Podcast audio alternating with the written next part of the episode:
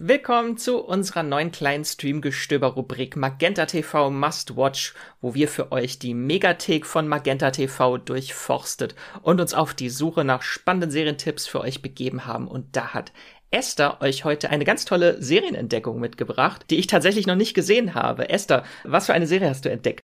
Ja, Max, ich habe was ganz, ganz Tolles gefunden, was, äh, was ich schon Angst habe, dass es untergehen würde. Und das wollen wir jetzt auf jeden Fall verhindern.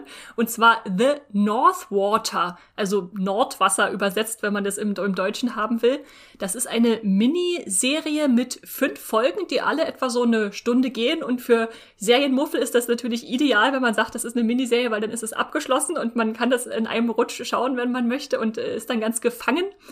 Und vielleicht kurz einfach, worum es geht. Es ist, die zentrale Figur ist ein irischer Armeearzt, der kurz zuvor für England in den indischen Kolonien gedient hat, jetzt aber zurück in der Heimat ist und im Jahr 1859 auf einem Walfangschiff anheuert. Das sticht ja in Richtung Arktis in See und wir lernen da schon ziemlich schnell, dass jeder an Bord ganz unterschiedliche Absichten hat, äh, auf diese Reise zu gehen, weil ähm, sich an Bord nicht nur der Arzt selbst befindet, der da irgendwie seiner Vergangenheit davonläuft, sondern auch ähm, der Captain, der da ein Versicherungsbetrug eingegangen ist und äh, eigentlich äh, das Schiff sinken soll. Und dann haben wir noch einen äh, Harpunier, äh, Henry Drax, äh, der, ja, ich sag mal so, ein, ein, sehr mörderischer Geselle ist und einen Serienmörder an Bord zu haben, ist nie eine gute Idee. Und da entfalten sich dann ganz unterschiedliche Geschichten, die da in, in der Einsamkeit dieser Schiffsreise aufeinander stoßen. Und das ist eine ganz, ganz spannende Survival-Story, die sich da langsam vor uns auftut, mit vielen Mysterien, die irgendwie geklärt werden sollen. Und äh, ja, kann ich allen nur wärmstens oder beziehungsweise in der Arktis kältestens ans Herz legen. Das klingt fantastisch. Aber das, das basiert auch auf einer Buchvorlage, hatte ich irgendwo gelesen. Stimmt das? Ja, das, das, das ist völlig richtig. Der, der Brite Ian McGuire hat das 2016 geschrieben. Den Roman The North Water wurde 2018, glaube ich, in Deutschland dann unter dem Titel Nordwasser rausgebracht und verband da so Abenteuer, Historien, Kriminalromane zu, zu einem äh, spannenden Buch. Und das Witzige ist, dieser, dieser Birite, der ist Literaturwissenschaftler und hatte sich auf so äh, Autoren wie Herman Melville spezialisiert, den wahrscheinlich viele als Autor von Moby Dick kennen. Und da schimmert dann ganz viel so auch vom Realismus dieser Literatur da durch, äh, wenn die Männer da aufbrechen, um einen Wal zu fangen in ihren Ruderbooten. Das ist manchmal total absurd, dass man denkt, wie hat das damals überhaupt funktioniert, dass die dann ihren kleinen Kähnen saßen und diese riesigen Tiere gejagt haben in der kanadischen Arktis und äh, ja, da ist dieses äh, Buch jetzt endlich auch zur Miniserie geworden und äh, zeigt uns dieses Abenteuer nochmal auf ganz neue Weise. Du hattest eben schon in der Handlungsbeschreibung kurz so ein paar Namen erwähnt, äh, aber gibt es da irgendwie bekannte Darsteller, die da mitspielen in der Serie? Ja, vor allem die zwei Hauptdarsteller, die sind, äh, glaube ich, sollten den meisten bekannt sein. Also vor allem allen voran natürlich Colin Farrell, den wir aus What? so unterschiedlichen Filmen wie Brügge sehen und Sterben, äh, The Lobster oder jetzt demnächst The Batman äh, zu sehen bekommen. Und äh, das Witzige ist, als ich angefangen habe, die Serie zu gucken, dachte ich, den kenne ich irgendwoher.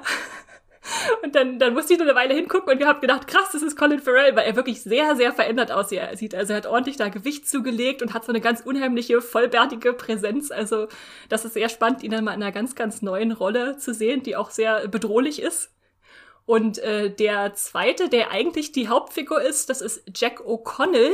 Den mag ich als Schauspieler auch sehr gern. Ich habe aber immer das Gefühl, dass er so ein bisschen unterm Radar fliegt äh, bei, bei vielen Filmen. Also er hat zum Beispiel in diesem ähm, Irland-Drama 71 die Hauptrolle gespielt oder Unbroken oder Money Monster und zuletzt in dieser wunderbaren Netflix-Serie Godless, diesem Western, und ich finde, er, er vergeht immer so ganz in seinen Rollen auf, aber hat noch nicht so richtig diese Berühmtheit eines zum Beispiel Colin Farrell äh, erlangt in seiner Karriere.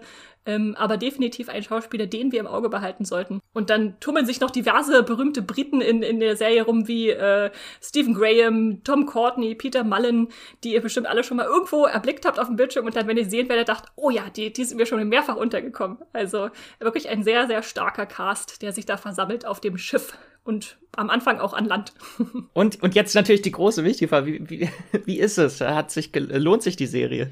Also ich würde sie definitiv weiterempfehlen, auch vor allem wegen dieser ganz besonderen Stimmung, die dann so entsteht. Also wir fangen an Land an und ich muss ganz zugeben, am Anfang in der ersten Folge war ich noch nicht überzeugt, als ich das alles an Land noch so vorbereitet, dass okay, es soll auf eine Exkursion gehen, wir sollen jetzt irgendwo an, an Bord dieses Schiffes. Das zog sich so ein bisschen, wo ich dachte, okay, wird mich die Serie wirklich noch packen?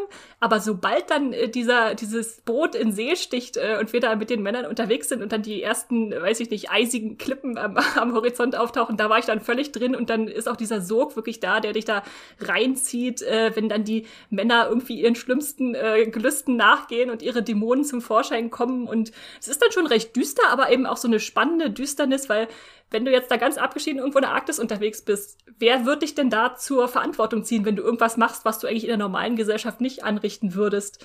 Und äh, ja, gerade dafür, diese, diese Stimmung, diese Atmosphäre, die die Serie dann, dann nach und nach entfaltet, lohnt sich das vor allem auch sehr. Was würdest du denn das für ein Genre einordnen? Das klang jetzt alles so eher so nach historischem Thriller oder? Das ist tatsächlich auch ganz schwer. Ich würde es irgendwo zwischen Abenteuer, Survival, Thriller wahrscheinlich benennen. Klingt sehr interessant. Gab's, gab's in der Serie wie eine Szene, die dir besonders in Erinnerung geblieben ist, die jetzt so stellvertretend steht für was, was mich in der Serie erwartet? Ja, ja, lass mich mal nachdenken. Also es gibt mehrere Szenen, die, an die ich immer noch häufig zurückdenke. Ich würde jetzt mal eine vom Anfang nehmen, weil die noch nicht so viel verrät. Und zwar sind wir da gerade in der Arktis angekommen und ähm, es sind noch keine Wale gefangen worden, aber äh, es wird schon mal Robbenjagd gemacht. Und wie dieses Schiff dann da an so einer riesigen Eisschollenlandschaft andockt, äh, und dann die Männer da rausströmen mit ihren Harpunen, um einfach so ein paar Robben, die da alle auf dem, auf dem Eis liegen, man kann es nicht anders sagen, abzuschlachten. Das ist einfach so, so ein Realismus, wo man denkt, ja krass, genauso muss das damals gewesen sein, aber einfach auch so ein Bild von, äh, von diesen Männern, die da, ja, die da einfach äh, zeigen, wie es war und was dann noch so passieren kann, wenn man dann erstmal in so ein, in so ein Wahn gerät. Das fand ich unglaublich äh, spannend, was auch irgendwie für die Serie einsteht. Also, und wenn man dann noch bedenkt, dass ähm, äh, The Northwater auch wirklich in Originalkulissen, also in wirklich eisigen Regionen gedreht wurde, nämlich in, äh, auf Spitzbergen im arktischen Ozean oder auch so im hohen Norden auf dem Packeis oder äh, was war noch so, ich glaube im Kanada auch im Territorium Nunavuk, also ganz weit im Norden. Da, da merkt man dann einfach, dass de, die Serie wirklich an Schauplätzen entstanden ist, die man so mit digitalen Sachen gar nicht äh, wiedergeben oder, oder einfangen könnte. Und das transportiert sich dann natürlich auch wunderbar auf die ganze Handlung.